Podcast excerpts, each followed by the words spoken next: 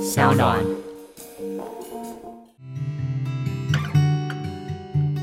嗨，大家好，我是嘉凯，是个导演，也是一个创业家。目前经营一个名为徐嘉凯共创实验所的线上沙龙。除了每天固定会撰写电子报给大家之外呢，每周晚上的九点也都会在线上跟大家一起喝一杯哦。而在疫情维持警戒的当下，我希望可以透过这个限定版的 Podcast《被限制的选择》，陪伴大家一起度过这段不容易的时间。那今天呢，我们非常荣幸可以邀请到戏称自己为医疗逃兵，但是现在其实是在世界第二十七大企业、美国第八大企业的之一派任至中国担任产品与市场经理的 Ru。Hi Ru。Hi，大家好，我是 Ru。嗨啊，这其实是我们的第二次的开场，就是我们刚刚遭遇了一些神秘的力量，所以呢，我们的一整段的录音就不见了哦。但是我们接受了这个神秘力量，所以呢，我们现在呢，我们就可以延续刚刚我们在讨论到的话题，并且把前面在聊的东西更为精简的做一次。简短有力的开场，然后进而去讨论很多事情。在我们刚刚遗失的那个档案当中呢，跟 Ru 有聊到的事情，就是他其实是呃算是幸运的嘛，可以这样说吗？是的，是的。对，他幸运的在台湾这段期间是度过了疫情最安稳的时间，然后呢被派任到了中国的时候呢，其实他现在人在上海这边，他那边的状态其实都一切尚且算安稳。所以除了来回的二十八天的这样子一个隔离之外，其实疫情对你的影响并没有到很大，对吗？对的，就是目前为止，其实差异只有在出门要戴口罩，其他上班啊，或者出差啊，或者玩乐，其实都还算蛮正常的。OK，嗯，所以。其实我们刚刚有分享一个案例，就是以入这样的案例，其实是真的很幸运的。因为像我有另外一个朋友也很幸运哦，但是他的幸运就是他在美美国被关了一年半之后，一年一没有到一年半，一年多之后呢，然后回来到台湾，兴高采烈解隔离一出来，马上就被三级警戒再次关起来，所以是一个非常惨痛的状态，跟入几乎是一个完全相反的。好，但是今天在邀请 Ru 来上我们节目的时候，其实是有一个很重要的一个，也不能说是目的啦，但是有一个事情是希望可以借助他的专业来跟大家分享。那在聊呃 Ru 在中国 GE 这边工作之前呢，他其实是在台湾呃大学毕业之后，在台湾这边的医院担任了两年的呼吸治疗师，然后呼吸治疗师英文简称是叫 RT 对吗？对，它其实就是 Respiratory Therapist。所以就是呼吸治疗的缩写。OK，都是非常难念的两个字，所以我们等下在节目当中，我可能就会简称它为呼吸治疗师，就是中文名称。那如果对入比较简单和顺畅的话，你可以就说是 RT。那反正听众朋友听到这边也就都知道，后面当我们聊到 RT 的时候，其实指的就是我们的呼吸治疗师。那在台湾担任两年呼吸治疗师之后，去到美国也一样在做了呼吸治疗师，然后呢就获得了一个很好的机会，去到新加坡开始跳入了呃去研发跟制造呼吸治疗相关设备的一个厂商，然后呢再接下来呢转任到了中国这边。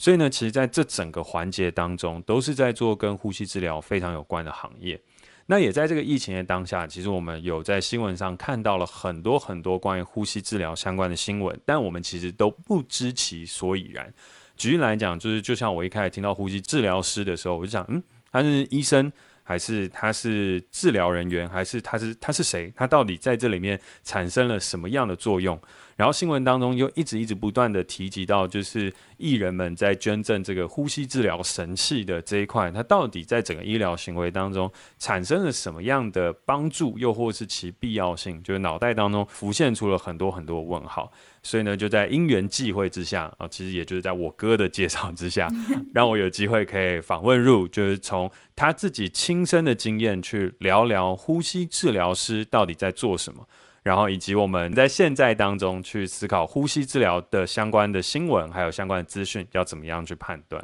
就是其实就像你说的那个呼吸治疗师，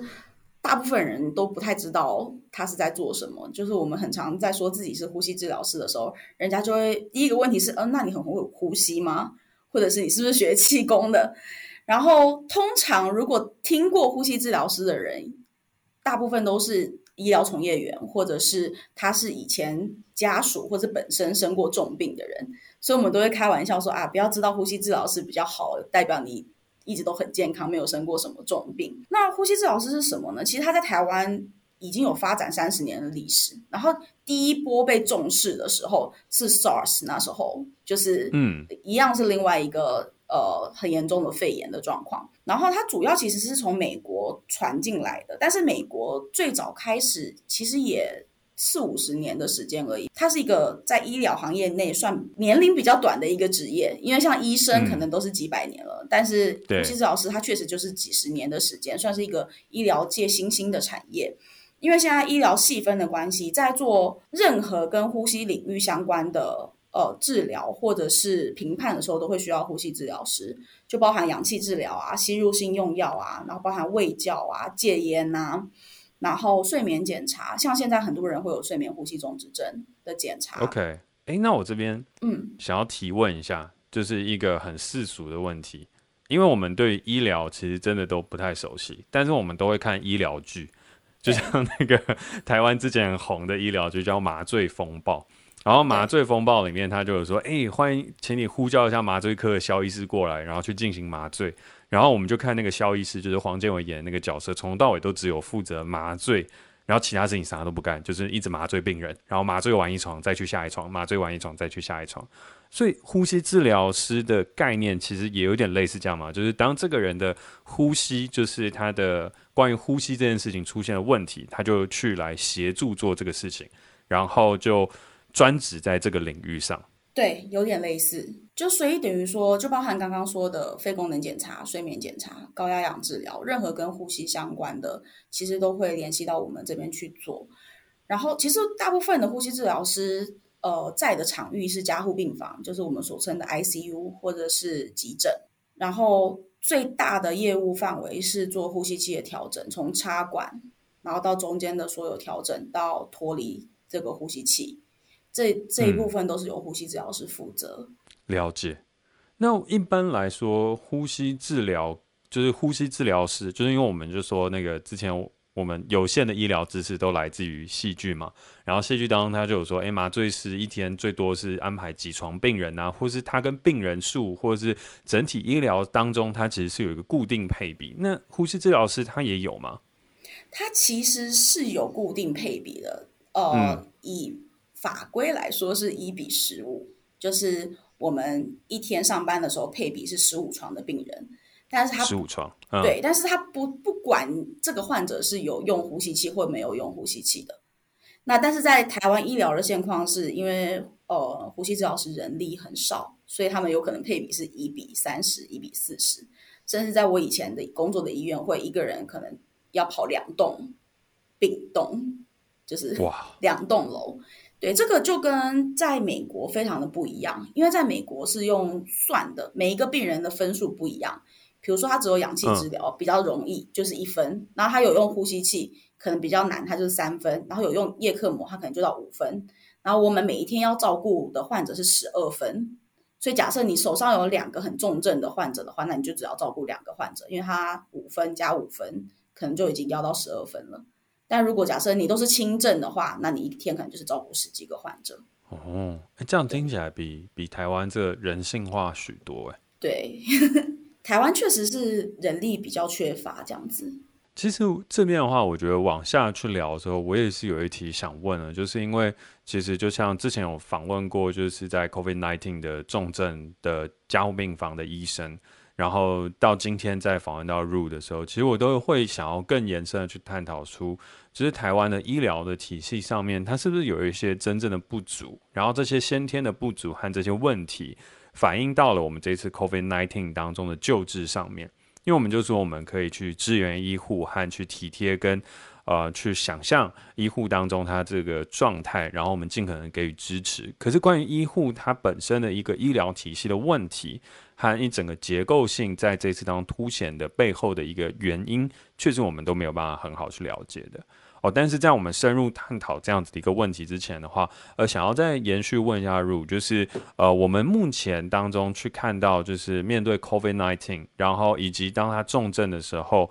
我们可以用一个我们讲的一个神器去做相关的一个治疗跟一个医治的行为。它整个的逻辑跟脉络大概是长什么样子啊？因为我们大部分都只有在新闻上面可以看到嘛，就是说哦，COVID-19 得了之后，他可能会有很严重的呼吸问题。那呼吸问题，我们有一个呼吸神器，然后可以去照顾他，然后照顾他了之后，他就很容易可以脱离重症，然后进而康复。这是大部分我们在一个简略版的一个一个一个外部资讯当中得知的讯息。但如果说我们深度一点去看的话，这一切的流程和这一切的始末大概会长什么样子？呃，先讲这个神器这个部分，其实这个确实对我们现在在临床人员有一点困扰的是，没有任何东西是神器。嗯、就我们会开玩笑说，如果你要有神器的话，你可能喝符水比较快。就是 呃，所有的设备都有它的适应症以及禁忌症。呃，我先。回答第一个问题是，现在在新闻上面很常提到的所谓的呃救命神器是我们的高流量氧气治疗，它简称叫呃 HFNC，是 High Flow Nasal Cannula 的简称。它其实是一个氧气治疗，它的做法呢是给一个高流量的，你可以调整氧气浓度，但是你可以给一个较高的氧气浓度跟一般的氧气治疗设备比起来，但它怎么样，它都只是一个氧气治疗设备。它并不适合重症的患者，嗯、就是如果你真的进阶到重症的患者，他其实是需要插管，然后用呼吸器的。因为刚刚讲的那个高流量氧疗，它是氧气治疗，它并没有办法辅助通气去支持患者在呃重症的那一段时间的呼吸。我们需要呼吸器去做通气的支持。嗯、但因为现在新闻很常在报救命神器嘛，所以我就也有很多以前就还在临床工作的朋友会跟我说，现在。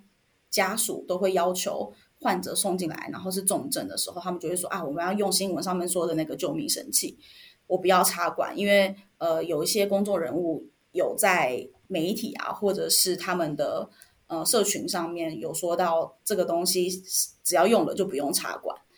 然后，嗯、可是其实这个东西它比较偏向使用在轻症上面，不适合用在重症。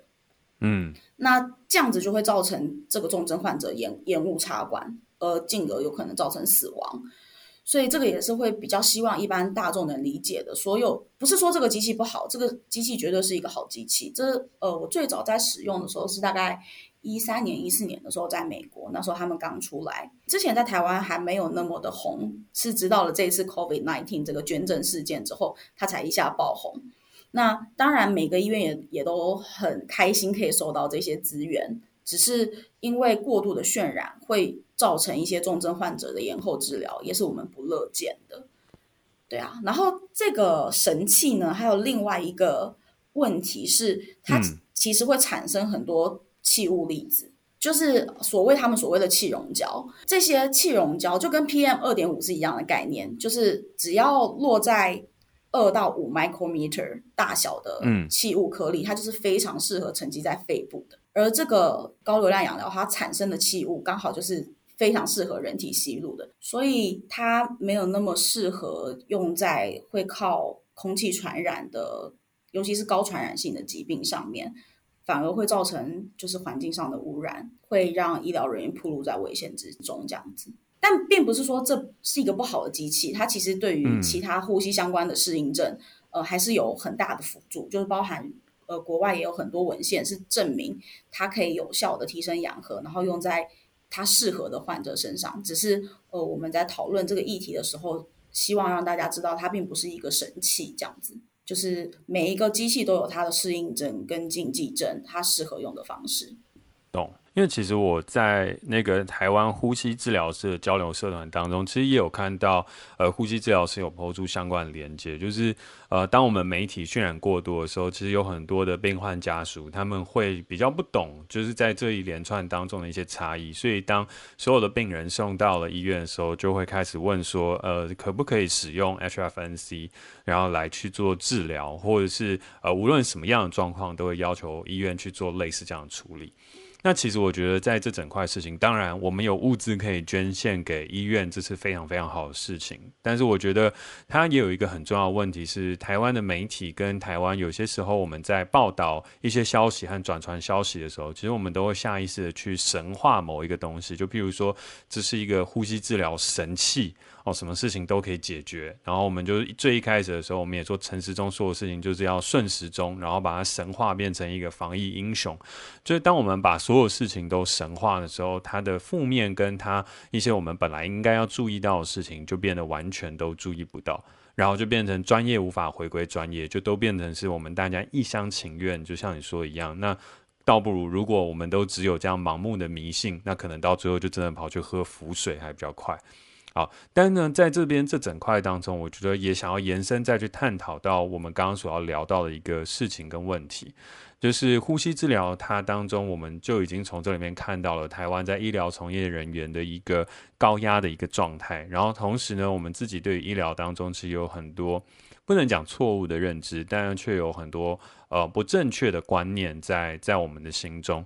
那回过头来，从君如你自己。从无论从国外的一个角度看回到台湾，我们现在在面临这 COVID-19 当中的一整个应对进退的措施，然后又或是在你曾经作为医疗第一线人员，现在退居到二线的时候，你是怎么样去看待台湾现在这整个防疫的能量，以及在医疗体系整体的运转呢？其实我相信台湾还是做得非常好的，就是因为我在这几个国家工作过，之前在新加坡的时候，主要看的是亚太市场，所以呃，从日本、韩国甚至到澳洲，就是这中间整片的国家的医疗体系，我都算略懂略懂这样子。嗯，台湾无论是跟欧美或者是跟亚洲任何国家比起来，医疗人员水准都是非常非常高的。所以，如果一般的患者能相信我们的医疗人员，其实就是给我们最大的鼓励。然后，我还有一点想要说的，就是 RT，就是呼吸治疗师，在台湾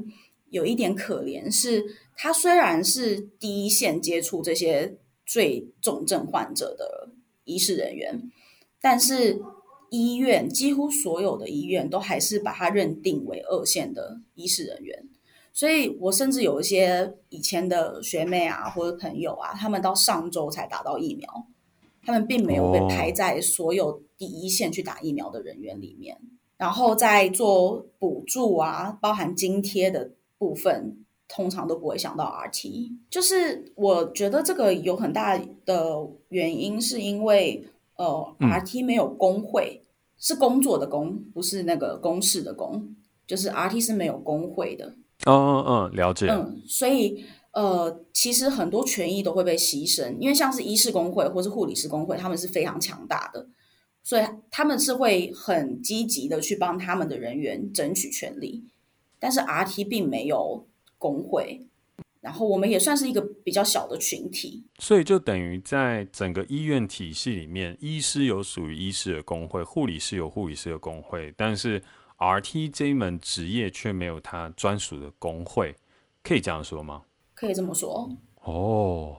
那在医院整个体系里面，除了像 RT 呼吸治疗师，他跟其他的其实科别啊等等，其实也是有所差异的之外，还有其他的类似的工作职别，也有点类似像 RT 呼吸治疗师目前现在的处境吗？像是其实比较低调的，包含社工师，然后职能治疗师，嗯、这些都还是。还有包含现在有新兴更新的一个职业叫语言治疗师，他们都是偏比较小众的群体，然后也比较少会可以去争取这个相关权利。但是以这所有的职业类别来说，RT 就是呼吸治疗师，确实是真的第一线面对重症，而不被算在一线人员里面。那刚刚跟 Ru 这边聊到了关于呼吸治疗师，然后关于呃我们现在。呃，台湾现在当中医疗环境当中，可能也还有几个职业，它可能没有呃拥有工会，所以在争取相关权益上面，其实也都会有所困难的一些相关的环境。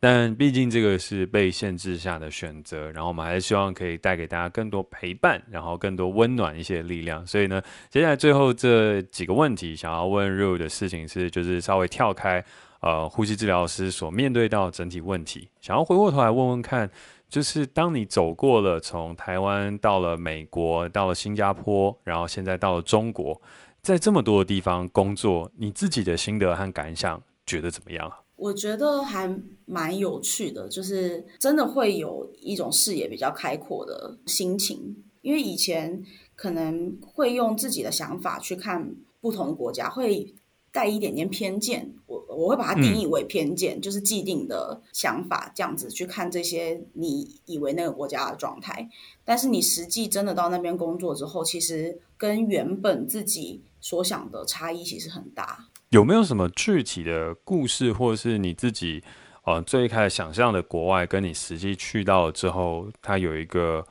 实际的落差呢？现在临时想到的一个是有一本书叫做《真确》，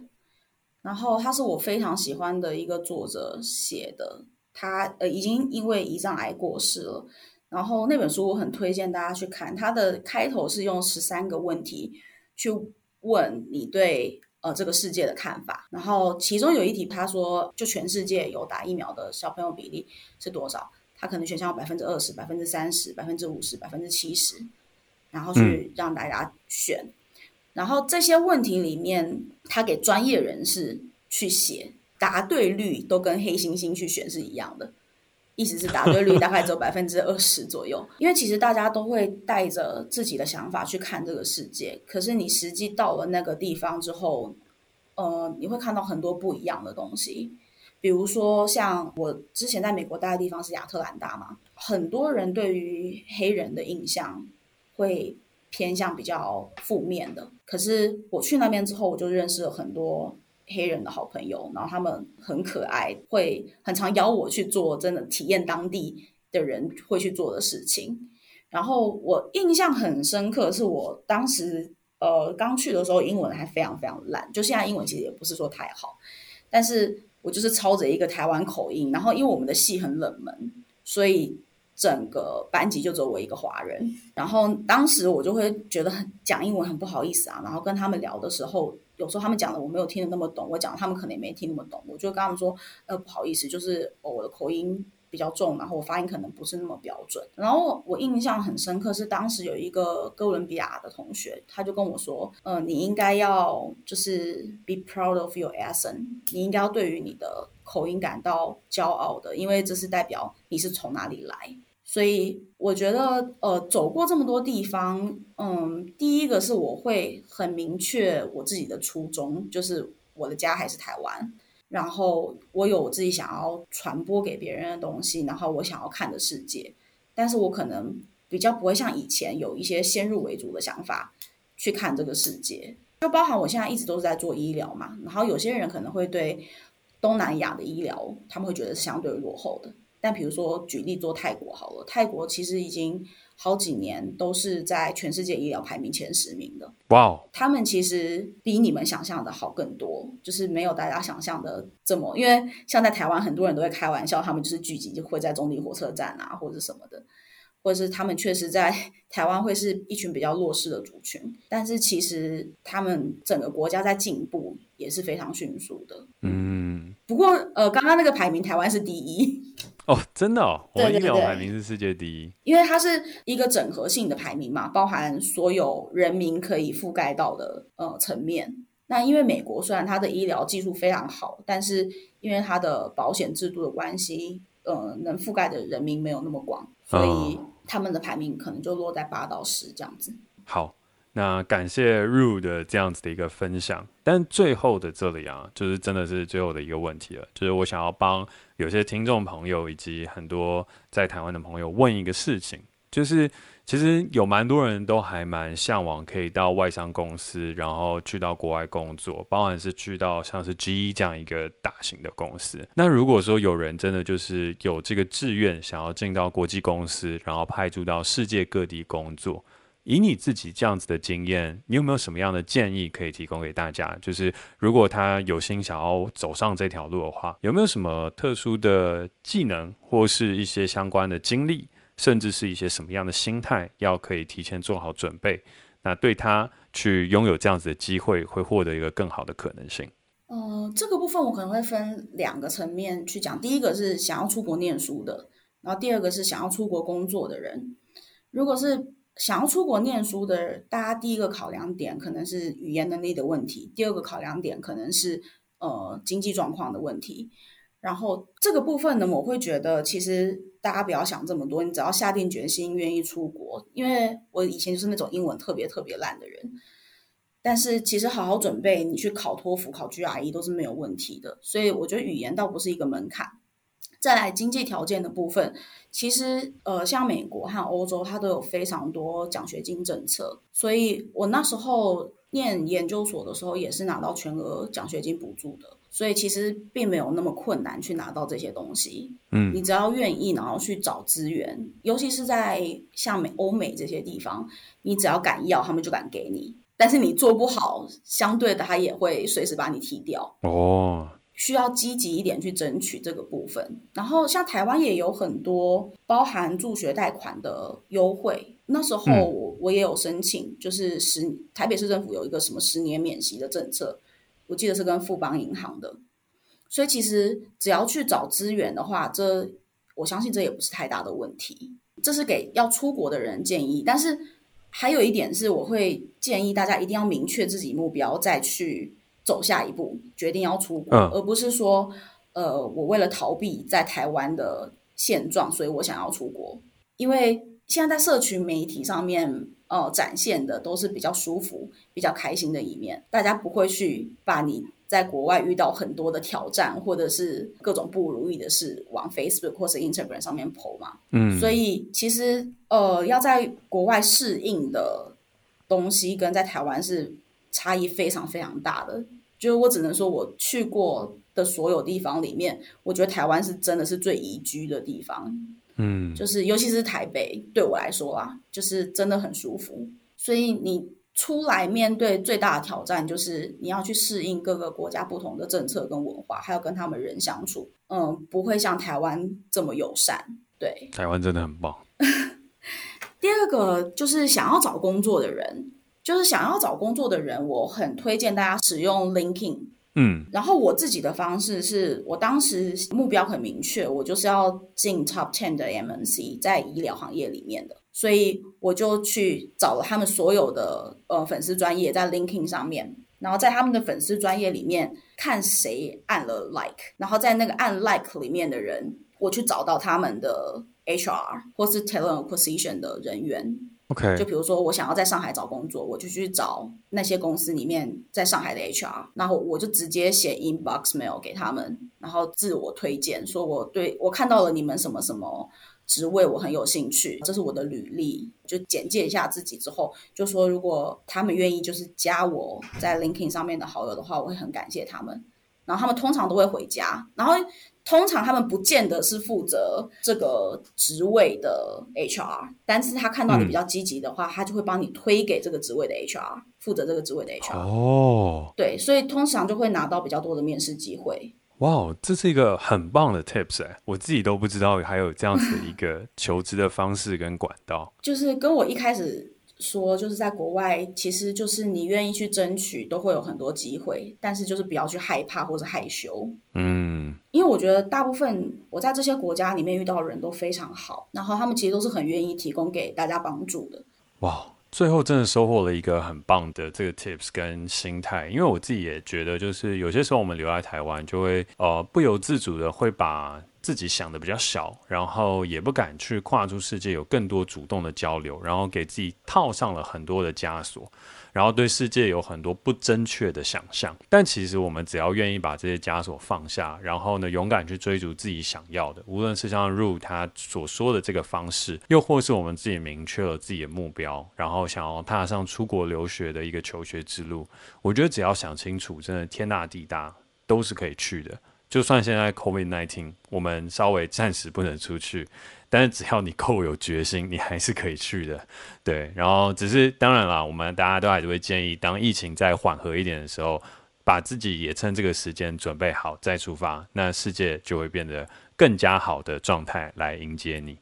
好，那我们感谢 Ru 今天呃接受我们这个跨海访谈，因为其实这段录音对于大家来讲，我们要能够想象得来不易。为什么呢？因为我们头一次录音断讯了之外，刚刚又连续断了三次，所以呢，这一次的录音是我们有史以来做过最艰困的访谈，但是我们全部把它克服了。所以在这边给我自己以及给 Ru 以及我们的制作人一个小小的掌声，耶、yeah! 耶！Yeah, 谢谢，辛苦你们了。感谢大家收听今天的 Podcast。而如果你想要收到我每天所撰写的电子报或参与我的行动，欢迎点击资讯介绍栏的链接加入徐家凯共创实验所。那大家再见，拜拜。拜拜。